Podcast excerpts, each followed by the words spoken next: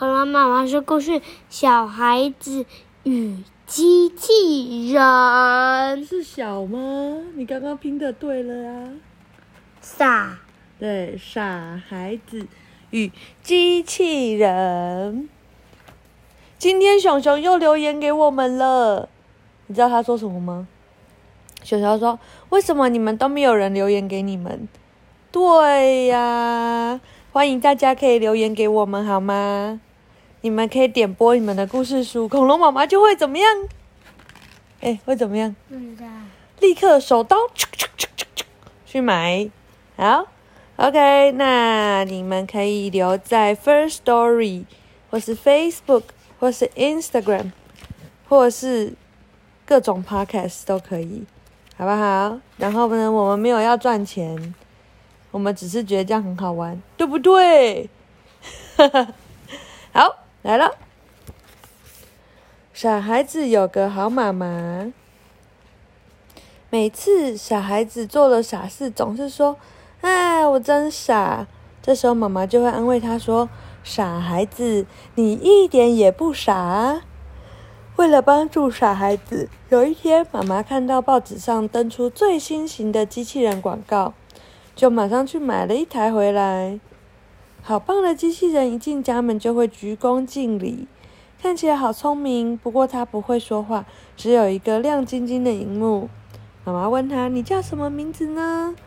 机器人指一指胸口的名，呃，荧幕，荧幕上出现三个字：“玛丽欧。”妈妈看了看，说：“太好了。”妈妈告诉小孩子：“以后你有什么问题，都问玛丽欧，好吗？”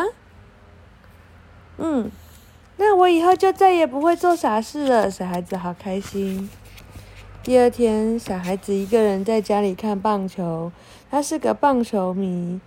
他带着棒球棒，穿着球衣，盯着电视，目不转睛，一点也没有听见门被悄悄打开，一点也没看见小偷正偷偷偷溜进来。当小偷拎着钱包正要逃走时，小孩子才被吓了一跳。玛丽欧该怎么办？他赶紧问机器人，亮晶晶的一行字出现在小孩子的荧幕上。小孩子歪着头看着荧幕，念着：“贼打棒球拿手。”嗯，小孩子回头问小偷：“你真的对棒球很拿手吗？”小偷点点头，耶！小孩子欢呼，邀请小偷坐下来，拜托他当球评，讲解给他听，一直到比赛结束，才高高兴兴的让他出门。嗯，怎么那么笨？机器人在旁边急着直挥手。妈妈回来以后。到处找不到钱包，小孩子才恍然大悟。哎呀，我真烦！小孩子敲敲头，我念反了。原来玛丽欧是说手拿球棒打贼，就变成贼打棒球拿手。小孩子红着脸把眼睛把这件傻事讲给妈妈听。妈妈说。傻孩子，你一点也不傻。妈妈苦笑说：“因为你这么一说，我才知道我也念反了。他的名字应该叫欧利玛，而不是玛丽欧。”嗯，玛丽欧是那个开的。嗯，啊，傻孩子的新发现。下面这这个句子从左边念，从右边念都一样哦。